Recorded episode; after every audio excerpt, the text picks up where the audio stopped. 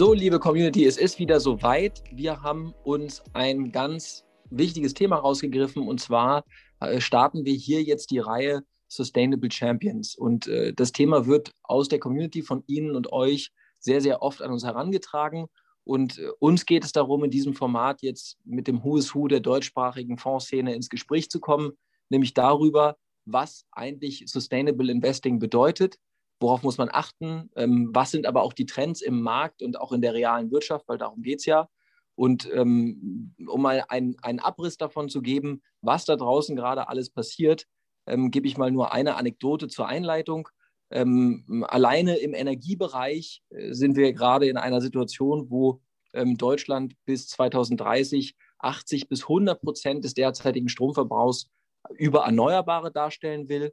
Gleichzeitig möchten wir oder möchte Deutschland die gesamte Mobilität ähm, in die elektrische Mobilität bringen. Das heißt, dieser Strommarkt wird enorm wachsen. Wir werden die Mobilität um, umstellen. Da geht es nicht nur um Elektroautos, da geht es auch um Schifffahrt, da geht es um Güterverkehr, da geht es um E-Fuels, da geht es um Wasserstoff. Das heißt, diese Liste ist endlos lang und die geht immer weiter Richtung Ernährung, Richtung Landwirtschaft, Richtung Werkstoffe, Richtung Textilien, wie wir uns bekleiden, wie wir essen, wie wir leben. Kurz gesagt, in den nächsten 10 bis 20 Jahren wird wahrscheinlich fast jeder Aspekt unseres Lebens betroffen sein von dieser Energie- und Nachhaltigkeitswende, die da gerade stattfindet. Und deshalb freue ich mich umso mehr, dass ich heute in dem ersten Podcast in dieser Reihe mit einem absoluten Experten dazu sprechen darf, und zwar dem Oliver Hagedorn. So, und Oliver, ich freue mich sehr, dass du heute dabei bist. Du Hallo, bist Philipp. ja seit Hallo. Du bist ja seit über 20 Jahren im Markt tätig. Ähm, ich habe auch gerade noch mal gesehen bei LinkedIn, dass du neben dem, dem äh, Fokus äh, auf äh, Fondsmanagement, Private Banking in dem Bereich ähm, auch eine Gesellschaft gegründet hast, die sich mit der Intelligence in dem Thema beschäftigt. Und insofern bin ich super froh, dass du dabei bist und freue mich auf ein spannendes Gespräch mit dir. Dito. Sehr schön. Oliver, ich glaube, das, was am spannendsten erstmal ist, äh, für, für, für mich auch und ich denke für die Hörer auch, ist, dass wir mal ein Gefühl dafür bekommen, wie bist du in das Thema eigentlich reingekommen und wann? Ähm, kannst du das ein bisschen mal mit an der Hand nehmen, dass wir verstehen, woher du kommst und was vor allem auch deine Beweggründe sind? Wir haben in unserem Vorgespräch ja schon feststellen können, dass du schon ziemlich lange und ziemlich fokussiert dort unterwegs bist. Und ich glaube, es wäre ziemlich spannend, wenn du uns da einmal durchführen könntest. Ja, gerne, Philipp.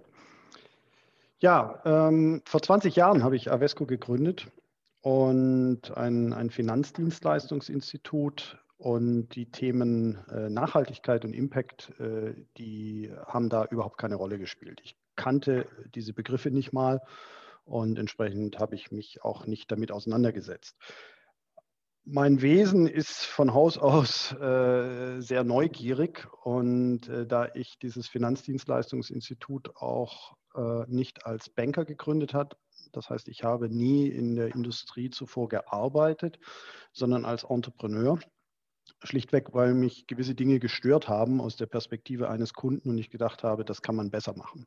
Also so fing das an und das Thema Nachhaltigkeit, was du jetzt ansprichst, äh, das ist äh, zu Avesco und zu mir gekommen, letztlich durch einen Impuls. Äh, die ersten Berührungspunkte, die gab es so Mitte der 2000er. Äh, wir haben als Vermögensverwalter ähm, eine Zusammenarbeit gehabt mit der Credit Suisse in Zürich, die wir auch heute noch haben. Und die Credit Suisse war Seed-Kapitalgeber für einen Microfinance Fund. Und in diesem Kontext wurde ich da mal eingeladen, da wurde dieses Produkt vorgestellt und ich fand das einfach bestechend von der Logik, dass man armen Menschen, äh, im Wesentlichen aus der südlichen Hemisphäre, Zugang zu äh, Kapital, also zu Kredit ermöglicht äh, und darauf abstellt, dass diese Menschen, äh, sage ich mal, von ihrer Kultur her sehr verantwortungsvoll mit diesem Geld umgehen und deshalb auch eine hohe Wahrscheinlichkeit gegeben ist, dass sie dieses, diese Kleinkredite zurückbezahlen. Also das war so, so äh, der erste Berührungspunkt. Wir haben dann damals auch investiert. Dieses Unternehmen ist übrigens heute äh, Marktführer in Europa für, für Microfinance. Und der Impuls dann bei Avesco, sich ganz gezielt mit dem Thema auseinanderzusetzen, der kam einige Jahre später. Äh, konkret ähm, haben wir einen Kunden. Äh, der hat sein Unternehmen verkauft, äh, ein mittelständisches Unternehmen. Äh, entsprechend war die Frage, was tut man mit der Liquidität? Und in diesem Kontext hat er mich mal angesprochen und sagte, Mann, ich habe da so ein Unternehmen gesehen, die produzieren Biodiesel, das interessiert mich, ich überlege das zu kaufen. Und er fragte mich dann so nebenbei, ist das denn nachhaltig? Und wie ist er darauf gekommen? Damals gab es eine große Diskussion in den Medien, Tank oder Teller, der eine oder andere erinnert sich vielleicht noch daran. Also äh, die Frage, macht es Sinn, nachwachsende Rohstoffe, äh, die man auch für die ähm, Nahrung äh, verwenden kann, eben äh, in Kraftstoffe umzuwandeln?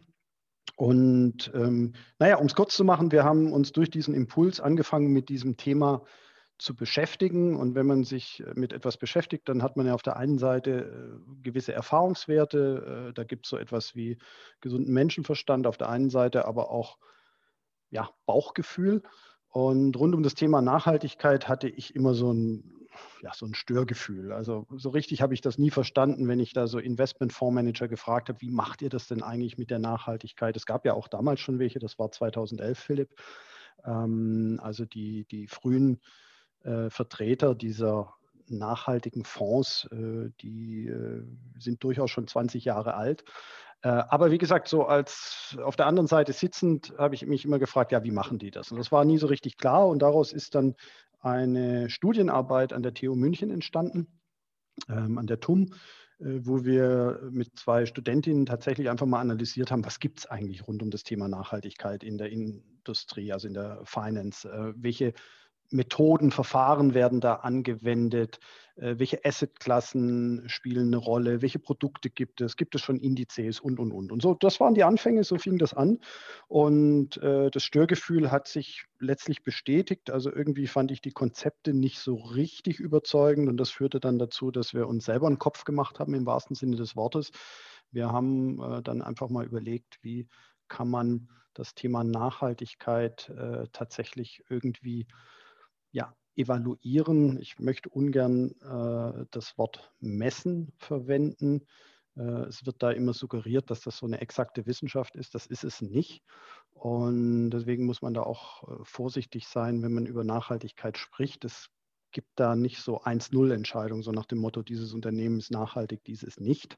Ganz so einfach ist es nicht, also zumindest in der Welt, ähm, die man heute so kennt, rund um diese Begrifflichkeit ESG. Also das waren die Anfänge und von da an habe ich dann entschieden, mein Unternehmen äh, auf diesen Bereich auszurichten. Das heißt, ich habe im Prinzip meine Tätigkeit als Vermögensverwalter für private Vermögen ähm, an den Nagel gehängt, äh, ohne dabei die Lizenz von Avesco aufzugeben. Das heißt, wir sind seit 20 Jahren ununterbrochen im Besitz einer KWG-Lizenz und habe mich seitdem konzentriert darauf, mit meinem Unternehmen ähm, Produkte zu entwickeln, ähm, die das Thema Nachhaltigkeit oder auch Impact reflektieren, ähm, diese Produkte dann auch zu managen und zu vermarkten in einem B2B2C-Modell, also sprich an die Finanzintermediäre.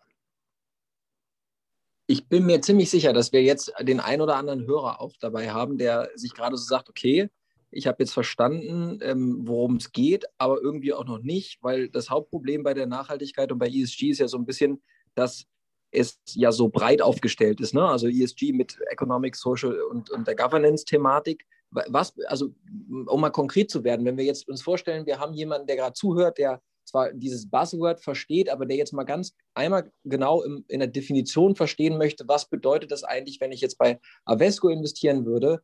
Wie wird ESG angewandt, zum Beispiel an einem Target? Also was, was genau konkret bedeutet es? Denn die Geschichten hört man im Markt ja auch, dass es dann doch den ein oder anderen Index gibt oder den ein oder anderen Fonds gibt, ähm, wo man dann sich fragt, also wo zumindest ein Investor sich vielleicht als Laie mal fragt oder auch der ein oder andere unbedarfte ähm, Berater oder Profi, wie es sein kann, dass, ähm, äh, keine Ahnung, ein Waffenunternehmen oder auch ein äh, Erdölkonzern es schafft, auf solche ESG-Listen zu kommen. Also wie, was, worauf muss man da achten und wie stellt ihr sicher, dass eben äh, diese recht breiten Kriterien so gezielt angewendet werden, dass man am Ende auch was Nachhaltiges bekommt? Das waren jetzt ganz schön viele Fragen auf einmal, Philipp. Ich hoffe, ich habe sie nicht alle vergessen. Ähm, Kannst also, einfach mit beginnen der wir mal die hängen geblieben mit, ist. Ja. Klar. Ähm, fangen wir mal an mit der Begrifflichkeit. Also ESG steht, das E steht für den ökologischen Aspekt, also den Umweltaspekt, nicht den ökonomischen. Das ist ganz wichtig. Ähm, das zweite ist das S, das steht für soziale Aspekte, also Belange rund um äh, die Arbeitnehmerschaft oder die Gesellschaft an sich. Also jedes Unternehmen steht ja in Interaktion mit der Umwelt, nicht im ökologischen Sinne ausschließlich, sondern eben auch mit der Gesellschaft.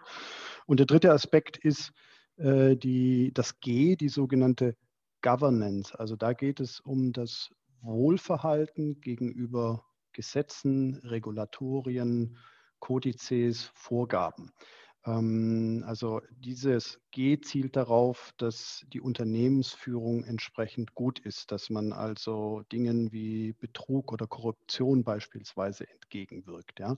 Während eben das S sich sehr stark beschäftigt eben mit Fragen rund um die Menschen, die tätig sind. Also werden zum Beispiel Menschenrechte eingehalten. Da kann man jetzt sagen, naja, also wenn ich ein deutsches Unternehmen habe, also und ich gucke jetzt hier aus dem Fenster in Berlin, dann gehe ich mal davon aus, dass in Deutschland das alles so seinen geordneten Gang geht. Äh, wenn ich aber dann über die Grenzen hinausschaue und wir leben heute in einer globalisierten Welt, äh, da gibt es Lieferketten. Das heißt, äh, viele haben es vielleicht auch gerade mitbekommen, es gibt dieses sogenannte Lieferkettengesetz, was jetzt verabschiedet worden ist, was sicher gut ist, dass es verabschiedet worden ist. weniger gut ist, dass es sicher noch nicht weitreichend genug ist, weil es im Moment praktisch nur auf den ersten Zulieferer abstimmt und nicht weiter in den Ketten geht. Und natürlich, umso weiter die Dinge von uns entfernt sind, umso schwieriger sind sie zu kontrollieren und umso eher kommen wir in äh, Räume, äh, in Gesellschaften, wo andere Rechtsnormen gelten, äh, die dann eben äh, auch von Unternehmen äh, zu ihrem Vorteil genutzt werden, aber vielleicht nicht mit dem korrespondieren, was wir uns unter Nachhaltigkeit verstehen. Und das Ökologische ist natürlich, was da auf der Hand liegt, ist natürlich der Klimaschutz. Also die CO2-Emissionen mal als erstes, aber äh, denkt auch an so Stichworte wie äh, Wasserknappheit äh, oder Biodiversität. Also das sind alles ökologische Aspekte. Ähm, ja, du hast gefragt, wie machen wir das oder wie, wie unterscheidet sich das denn in der Praxis äh, von dem, was, was Marktstandard ist? Dafür muss man vielleicht auch noch mal kurz einen Schritt zurückgehen und mal darlegen den Zuhörern, wie funktioniert heute nachhaltiges Investieren überhaupt. Ihr könnt euch das im Prinzip so vorstellen, ähm, wir haben eine Industrie, die nennt sich Asset Management Industrie, die, deren Produkt ist typischerweise der Investmentfonds. Den gibt es in unterschiedlichen Varianten als Indexprodukt. Also das sind diese sogenannten ETFs, Exchange Traded Funds, also die praktisch die Wertentwicklung eines Index abbilden, zum Beispiel dem DAX. Und dann gibt es Fonds, die werden aktiv gemanagt. Da gibt es einzelne Manager oder Teams, die entscheiden darüber, ähm, welche Unternehmen ins Töpfchen kommen. Und äh, wenn, man, wenn man sich das so, so anschaut, dann äh, ist das über Jahrzehnte so gewachsen. Man hat also eine Finanzanalyse im Wesentlichen gemacht, also eine Analyse der wirtschaftlichen Fitness von Unternehmen. Und äh, dann hat der sogenannte Portfolio- oder Fondsmanager äh, diese Unternehmen bekommen, die eben wirtschaftlich besonders fit sind und hat dann seine Auswahl getätigt und daraus ein Portfolio, Klammer auf, Klammer zu, einen Fonds zusammengesetzt. Und jetzt in unserer neuen Welt, in der Nachhaltigkeitswelt, äh, mussten jetzt noch die von dir angesprochenen Kriterien mit ins Spiel gebracht werden. Und wie funktioniert es ganz praktisch?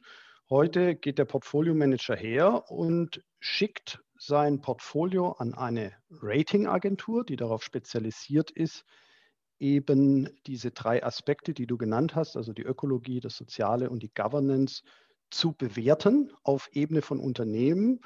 Und äh, diese Ratingagenturen schauen sich dann das Portfolio an und schicken, ich sage jetzt mal platt gesagt, das Portfolio wieder zurück und sagen, pass mal auf, äh, Firma XYZ ist alles gut, aber ABC nicht so gut. Ähm, nicht nachhaltig, weil. Und natürlich hat ein Fondsmanager auch Einfluss darauf. Also er kann so einer Ratingagentur auch sagen, pass mal auf, mich interessiert speziell der ökologische Aspekt. Also ich möchte gerne Unternehmen haben, die eben einen guten ökologischen Fußabdruck haben im Kontext von CO2 oder ich möchte ein Portfolio haben, wo diese Dinge möglichst ausgewogen abgebildet sind in den Unternehmen, also der soziale Aspekt, die Governance und die Ökologie. Also da gibt es schon Einflussmöglichkeiten. Ähm, aber das Interessante ist, dass es ja doch eine Entkopplung ist zwischen der wirtschaftlichen Fitness und der Nachhaltigkeit. Und äh, das ist etwas, ähm, wo wir uns äh, ganz klar unterscheiden. Mir ist es nie in den Kopf gegangen, wie man ein Unternehmen sozusagen aus diesen unterschiedlichen Brillen betrachten kann. Ähm, also auf der einen Seite die, die ökonomische Nachhaltigkeit und auf der anderen Seite, wie verhält sich das Unternehmen im Kontext von eben äh, Gesetzen oder im Kontext der, der Stakeholder, also der soziale Aspekt und der ökologische. Weil die Realität ist doch, dass diese Dinge ineinander greifen. Es gibt Interdependenzen. Also äh, stell dir vor, du leitest ein Unternehmen und dein Unternehmen ist bekannt dafür, ein Schmutzfink zu sein im ökologischen Sinne. Also man nimmt es nicht so genau mit Verordnung, äh, Schadstoffen und so weiter. Ähm, dann würde dieser Aspekt meines Erachtens sehr sicher auch Auswirkungen haben auf die Belegschaft und auf Menschen, die sich bei diesem Unternehmen bewerben werden, also den sozialen Aspekt. Als Unternehmer weiß ich aber, dass die Ressource Mensch die wichtigste überhaupt ist. Das heißt, ich werde allein in meinem Selbsterhaltungstrieb eigentlich müsste ich schon gezwungen sein, mich darum zu kümmern, möglichst gute Talente an Bord zu holen. Und Talente bekomme ich immer dann, wenn ich auch ein guter Arbeitgeber bin. Also das sind diese Art Interdependenzen, von denen ich spreche. Wenn ich keine guten Leute im Unternehmen habe, dann wird es irgendwann auch durchschlagen auf meine Bilanz, weil ich weniger innovativ bin, weil ich weniger Leute habe, die mit Problemen umgehen können, Herausforderungen managen können, neue Lösungen entwickeln können und, und, und. Also das ist der wesentliche Unterschied, Philipp. Ähm, heißt, wir als Asset Manager kaufen uns nicht ein Rating ein und äh, lassen dann unser Portfolio praktisch durchleuchten und schmeißen äh, die guten, ähm, behalten die guten und schmeißen die, die schlechten raus, sondern wir evaluieren selber und zwar basierend auf dieser sogenannten Triple Bottom Line der Nachhaltigkeit. Das ist eben die ökonomische, also die wirtschaftliche Dimension, die ökologische und die soziale. Und dieses G, die Governance, das ist unseres Erachtens Hygiene. Die, natürlich muss man die mit evaluieren, das tun wir auch, genauso wie wir ein, ein Risikoassessment machen. Aber wichtig ist, dass eben diese drei Säulen der Nachhaltigkeit integriert betrachtet werden, also die Interdependenzen untersucht werden und dass sie auch ausgewogen bewertet werden. Das heißt also, ein Unternehmen, was ökologisch möglicherweise eine Benchmark ist, gleichzeitig aber eine miserable Bilanz hat, also wirtschaftlich schwach ist, das ist nicht unser Verständnis von Nachhaltigkeit. Also es muss schon zusammenspielen und man kann nicht sozusagen äh, ein Defizit auf der einen Seite kompensieren dadurch, dass man auf einer anderen Seite besonders gut ist. Also das wäre unser Verständnis von Nachhaltigkeit und die Differenzierung zu den klassischen ESG-Ansätzen. Vielleicht noch ein Nebensatz. ESG ist wichtig, ESG ist gut. Ähm, das wird sich weiterentwickeln, das wird besser werden. Ähm, aber wir haben hier auch noch einiges zu tun. Das heißt aber in anderen Worten, wir, wir haben, wir haben ein, ein, ein ESG, was noch nicht pauschal in, oder normiert angewandt wird von, von allen Fondsmanagern gleich, sondern der Asset Manager hat durchaus noch eine gewisse äh, Ermessensspielräume, auch seine eigenen, seinen eigenen Fokus zu legen. Er hat auch die Möglichkeit, natürlich diese Bemessung auch selber vorzunehmen. Das heißt, da gibt, ist es schon wichtig, dass man im Zweifel den, den Fondsmanager aus, wählt, dem man da die höchste Kompetenz äh, zuspricht und natürlich auch die höchste Glaubwürdigkeit. Und vielleicht noch, vielleicht noch mal zum Verständnis. Am Ende bedeutet es ja wahrscheinlich dann in anderen Worten nichts anderes, als dass wenn ein Geschäftsmodell auf einem dieser drei Pfeilern, die du genannt hast, also ökologisch, ökonomisch und sozial, nicht funktioniert, dann wird es langfristig irgendwann aus den Fugen geraten. Also das finde ich auch, finde ich auch sehr nachvollziehbar. Das äh, kann man auch, kann man, glaube ich, auch mal äh, vielleicht für die Hörer mal nochmal äh, interessant aufbereiten, indem man mal einfach an Assets denkt, die vor zehn Jahren in den Bilanzen sehr wertvoll waren und die heute nicht mehr wertvoll werden, waren, obwohl sie eigentlich noch dieselbe Substanz haben. Und der einzige Fakt, der sich geändert hat, ist, dass Klimarisiken internalisiert werden. Und das auf einmal die eine, Stranded genau. Assets an, ne? Ja. Genau. Und das wird dann eben, das, das eben, das, weil das, was man am Markt mitbekommt, ist, dass der Treiber für, für nachhaltige Produkte sehr oft der Retail-Investor auch ist, der vor allem was Gutes gut tun will mit seinem Geld, aber mittlerweile eben auch die Erkenntnis da ist, dass auch wenn man jetzt nicht zu äh, äh, den altruistischen Investoren gehören möchte, aus welchen Gründen auch immer, dass man natürlich auch einfach verstehen muss, ist, dass eine, eine Fabrik von Dieselmotoren, die vor zehn Jahren vielleicht noch einen richtigen Bilanzwert hatte, die auch als solche noch drinsteht, dass die ihren Bilanzwert verlieren könnte, was allerdings ja auch äh, wiederum nicht notwendigerweise in einem ESG-Katalog äh, äh, auch reflektiert sein müsste. Ne? Es ist also eher E.ON, RWE haben ja dieses, dieses Thema durchgelebt, nämlich weil sie gemerkt haben, dass ihre Kraftwerke auf einmal gar nicht mehr auf die Betriebsstunden gekommen sind, weil sie aus dem Markt gedrängt worden sind von Erneuerbaren. Ähm, das heißt, es sind ja schon irgendwie zwei Richtungen. Ne? Einmal der Retail-Investor, der es will, aus, aus moralischer und aus einer vielleicht auch sub subjektiv ethischer Sicht das, das würde mich interessieren, wie, also wie ihr das auch sicherstellt, weil ich kenne mittlerweile viele Investoren, die vor allem darauf schauen. Aber auf der anderen Seite würde mich auch interessieren, wie ihr frühzeitig diese Risiken entdeckt, weil ähm, äh, äh, ja, also diese Bilanzrisiken, einige von denen wird man ja erst in zehn Jahren tatsächlich sehen. Ja? Also hm. beziehungsweise man ist gerade dabei, die Investor-Community ist gerade dabei, sich zu überlegen, wie tief diese Risiken wirklich gehen.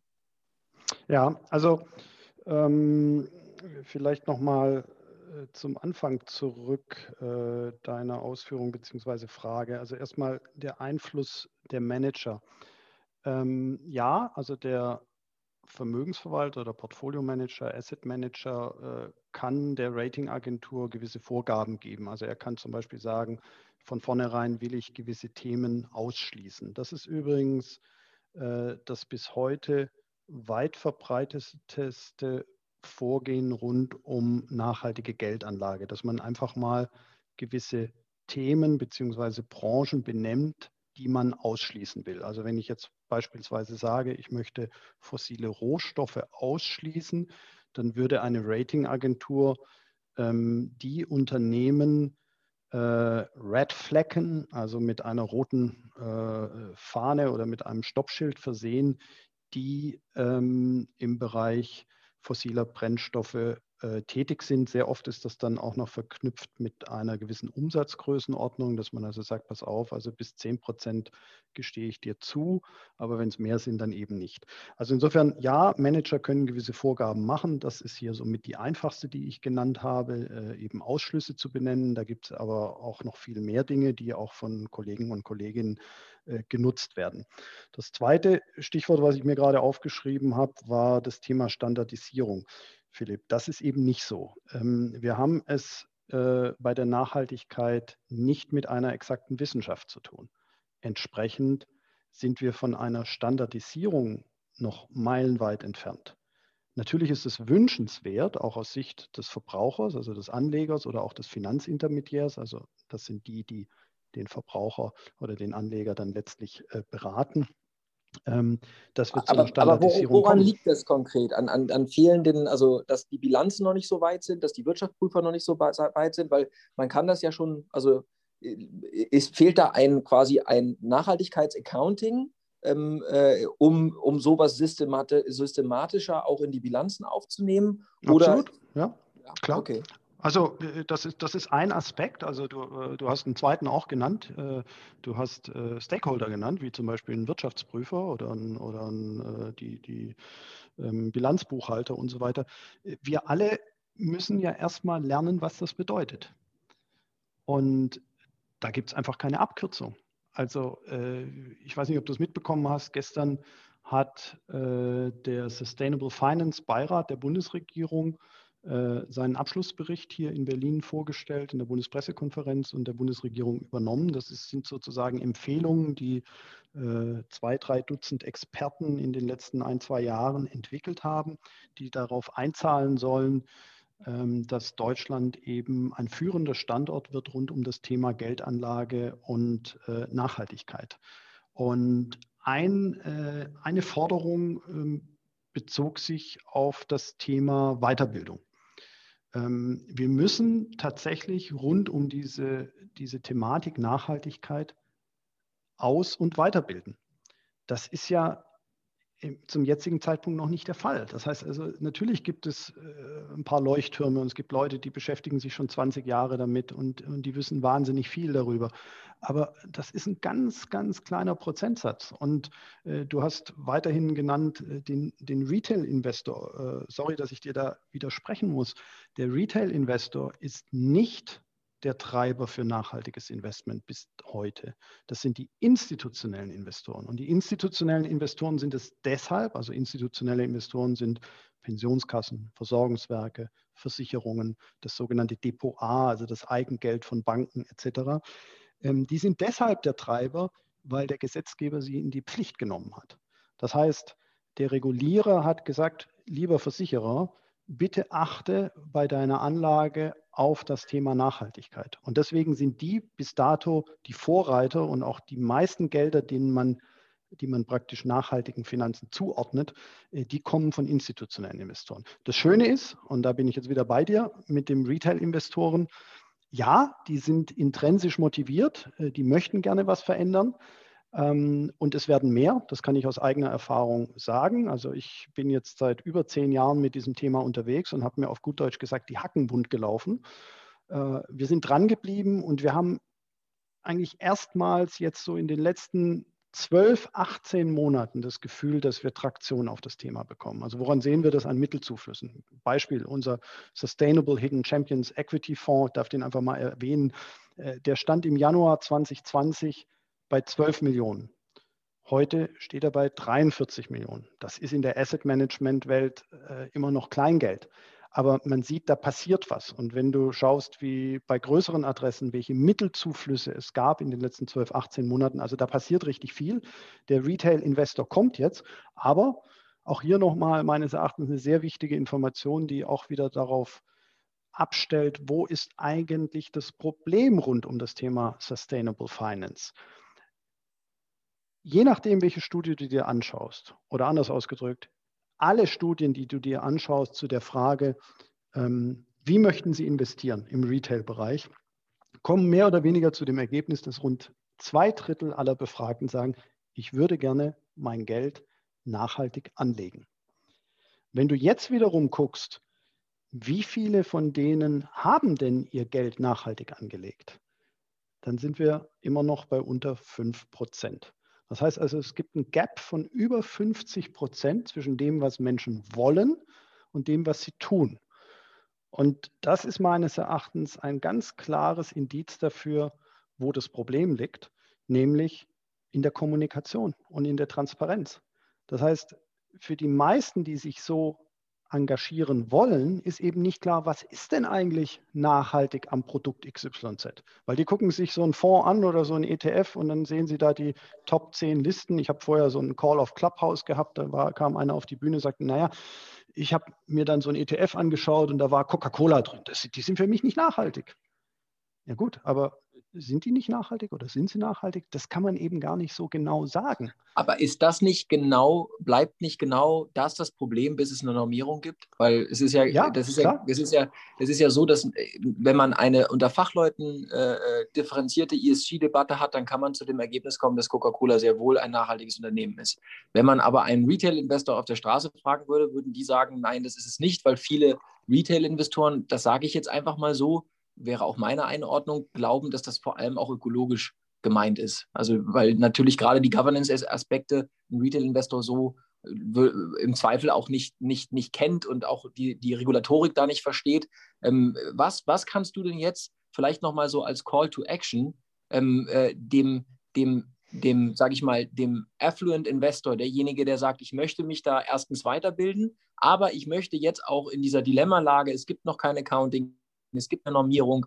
Ich bin am Ende ja irgendwo auch der, der Selektion und auch der Gewichtung des Fondsmanagers ausgesetzt, wenn ich in einen Fonds reingehe. Wie, was kann ich denn jetzt tun? Also worauf kann ich achten, wenn ich heute sagen möchte, ich würde gerne 100.000 Euro anlegen, ich möchte, dass das möglichst nachhaltig passiert. Worauf kann ich achten? Also, weil jetzt würde ich ja denken, so, okay, naja, am Ende landet mein Geld bei Coca-Cola.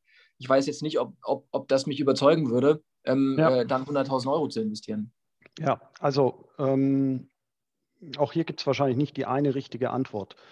Äh, das Erste, was mir dazu einfällt, ist sicher, dass ja, Menschen, die Geld anzulegen haben, nicht unbedingt Spaß daran haben, das zu tun. Also es ist nicht eine Aufgabe, die in der Prioritätenliste in der Masse der Anleger weit oben steht. Also Geld anzulegen ist für die meisten Menschen in erster Linie mal noch eine Last und nicht eine Freude.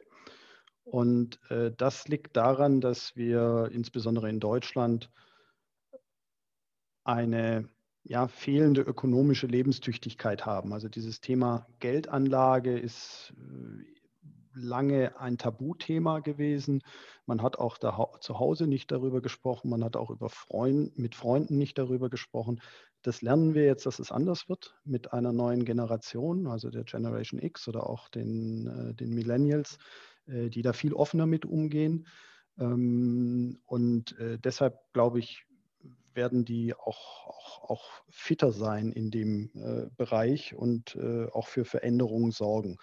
Aber, äh, vom Aber selbst die würden doch jetzt rudern. Also selbst ein Millennial würde doch jetzt sagen, wie, was, was tun? Also was mache ich denn jetzt? Genau. Also konkret, was kann man tun? Also äh, es gibt ja doch eine ganze Menge Initiativen, die sich mit diesem Thema beschäftigen. Also es gibt beispielsweise in Deutschland gibt es das FNG, das steht für Forum Nachhaltige Geldanlage. Die haben vor ein paar Jahren angefangen, die haben ein, ein Siegel herausgebracht, ähm, ein sogenanntes Nachhaltigkeitssiegel. Ähm, und dieses Nachhaltigkeitssiegel untersucht die Nachhaltigkeitsleistung von Investmentfonds. Und das machen die nicht selber, sondern das haben die outgesourced an die Universität Hamburg. Dort gibt es einen Lehrstuhl, der sich schon relativ lang mit diesem Thema beschäftigt. Und äh, man kann dort praktisch sein Produkt, also wenn ich jetzt, was weiß ich, die DWS bin oder die DK oder die kleine Avesco, dann kann man sein Produkt äh, dort äh, evaluieren lassen. Man zahlt dafür Geld und man kriegt eben eine äh, Rückmeldung in Form eines Siegels oder auch nicht. Und es wird auch genau begründet, was sind die Vorteile, was sind die Defizite. Also als Anleger kann ich etwas machen. Diese Informationen sind öffentlich zugänglich. Ich kann auf die Website gehen des FNG und kann mir anschauen, äh, welche Fonds äh, sich so einem Auditierungsprozess gestellt haben. Und dann kann ich mir auch den sogenannten Transparenzbericht anschauen. Das ist so eine Art äh, Zusammenfassung, wo beschrieben ist, was macht denn diese Fonds eigentlich nachhaltig. Und jetzt bin ich wieder bei meinem Punkt, das ist keine exakte Wissenschaft. Das heißt, ich als Anleger gucke mir jetzt so ein paar Fonds an und dann finde ich mich vielleicht in dem einen Bericht mehr zu Hause als in einem anderen. Und äh, das wäre dann für mich schon mal eine gute Indikation, welches Produkt für mich in Frage kommt. Was die nicht bewerten, ist die, ist die Performance, also die finanzielle Performance. Ja. Ähm, aber das ist ein Ansatz, äh, wie man äh, da vorgehen kann, wenn man, äh, sag ich mal, einen sehr hohen Anspruch an, an die Qualität der Nachhaltigkeitsprozesse oder Verfahren, die ein Fondsmanager anwendet, stellt. Wenn man es äh, einfacher haben will, ähm, kann man, es gibt, gibt andere Nachhaltigkeitsratings. Also ähm, ich weiß nicht, der ein oder andere Anleger kennt wahrscheinlich Morningstar. Das ist die größte Fondsdatenbank der Welt. Ähm, äh, die, die geben Sternchen für äh, Produkte und diese Sternchen, die äh, haben sich äh, oder beschäftigen sich im Wesentlichen eben mit, mit äh, finanziellen Kennzahlen eines Fonds, also der Performance etc. Und seit einiger Zeit äh, vergeben die auch sogenannte Sustainability-Globen. Äh, wie funktioniert das? Also genauso wie bei den Sternchen. Es gibt eben keine Globen oder eben mehr Globen bis zu fünf. Fünf ist viel, null ist wenig. Und äh, der Pferdefuß ist letztlich gucken solche äh, Ratings natürlich durch so einen Fonds durch. Das heißt also, es wird wirklich geschaut, wie ist es um die Nachhaltigkeit des jeweiligen Unternehmens im Fonds bestellt. Da sind wir dann wieder in dieser ESG-Welt, über die wir vorher schon sprachen. Und äh, hier gibt es allerdings das Problem, dass Ratingagenturen einen sogenannten Large Cap Bias haben. Das heißt, äh, sie analysieren im Wesentlichen große Unternehmen, also Unternehmen mit einer großen Marktkapitalisierung und äh, man kann ganz klar zeigen in Untersuchungen, dass Fonds, die eben in große Unternehmen investieren, bessere Nachhaltigkeitsratings haben. Ich überlasse es jetzt dem Zuhörer, äh, das selber zu beurteilen. Ähm, aber das wären Beispiele für, äh, äh sage ich mal, eine relativ arbeits- nicht intensive Vorgehensweise, um sich dem Thema nachhaltige Fonds oder auch äh, Indexprodukte zu nähern. Wenn ich jetzt äh, viel Zeit habe und es mich wirklich interessiert, dann kann ich natürlich anfangen, mich tatsächlich mit den Produkten intensiv auseinanderzusetzen. Also äh, eben wirklich zu recherchieren. Es gibt ja endlos Plattformen. Ich meine, ihr betreibt eine tolle Plattform mit Cap Insight, habt dort äh, unglaublich viele Informationen und Wissen, das ihr, ihr zusammentragt. Und äh, wenn ich es ernst meine als Anleger, äh, dann äh, muss ich eben auch ein, bisschen was investieren, ein paar Hausaufgaben machen. Also Nachhaltigkeit ist kein Free Lunch, das muss man sich auch mal klar machen. Also man kann nicht immer nur mit erhobenem Zeigefinger auf die Finanzindustrie zeigen und auf den Regulierer und die Politik, sondern man muss sich auch selber fragen, was, was tue ich denn selber, ähm, um mein Geld eben entsprechend anzulegen, dass ich vielleicht auch eine gewisse Lenkungsfunktion mit diesem Geld habe. Und ich finde, das ist doch auch ein, ein guter Schlusspunkt für unseren ersten Podcast, nämlich, dass es am Ende doch so bleibt. Der Investor, der Geldgeber, der hat eine gewisse Verantwortung, von der kann er sich auch nicht befreien. Ich hätte noch einen Tipp, ähm, äh, vielleicht an die Hörer, was man auch machen kann, wenn, wenn man vielleicht auch ein bisschen fauler ist, wie ich auch. Ich persönlich gucke auf die Fondsmanager selbst. Das heißt, ich glaube, eine Sache, die, die ähm, da habe ich natürlich versucht, das Scheunentor äh, auch für dich zu öffnen, weil ich glaube, es ist doch immer noch so, wenn man ein Fondsmanager versteht, nach welchen Kriterien der denkt, handelt, welcher Mensch das ist, der, der, für sein Produkt, für sein Unternehmen und seine Werte steht, dann fühle ich mich zumindest wesentlich wohler dabei, einen Fondsmanager kennenzulernen und, und dem auch Vertrauen zu schenken und seinem Team und seiner Kompetenz, als zum Beispiel irgendeiner Großbank aus den Vereinigten Staaten, wo es nur ein Kürzel gibt. Ich glaube, das kann man auch machen. Und den Rest hast du erwähnt. Wir haben für alle kostenlos frei zugänglich die Informationen. Morningstar Ratings gibt es bei Cap Insight. Die Hintergrundinformationen gibt es bei Cap Insight, die Vergleiche gibt es bei Cap, Cap Insight und wir versuchen euch allen und Ihnen allen, die zugehört haben, diesen Zugang auch zu den Menschen und äh, Oliver ist einer von diesen Menschen, die sich durch diesen Dschungel äh, kämpfen und versuchen, uns Optionen zu geben, besser und nachhaltiger anzulegen. Und ich freue mich, Oliver, dass du dabei warst. Es wird nicht Sehr das gerne. letzte Mal sein, weil ich denke, dieses Thema wird noch wesentlich größer werden. Und ähm, ich möchte an dieser Stelle liebe Grüße an alle da draußen schicken, natürlich auch an dich nach Berlin. Und damit sage ich Tschüss und bis bald. Besten Dank, Philipp. Tschüss.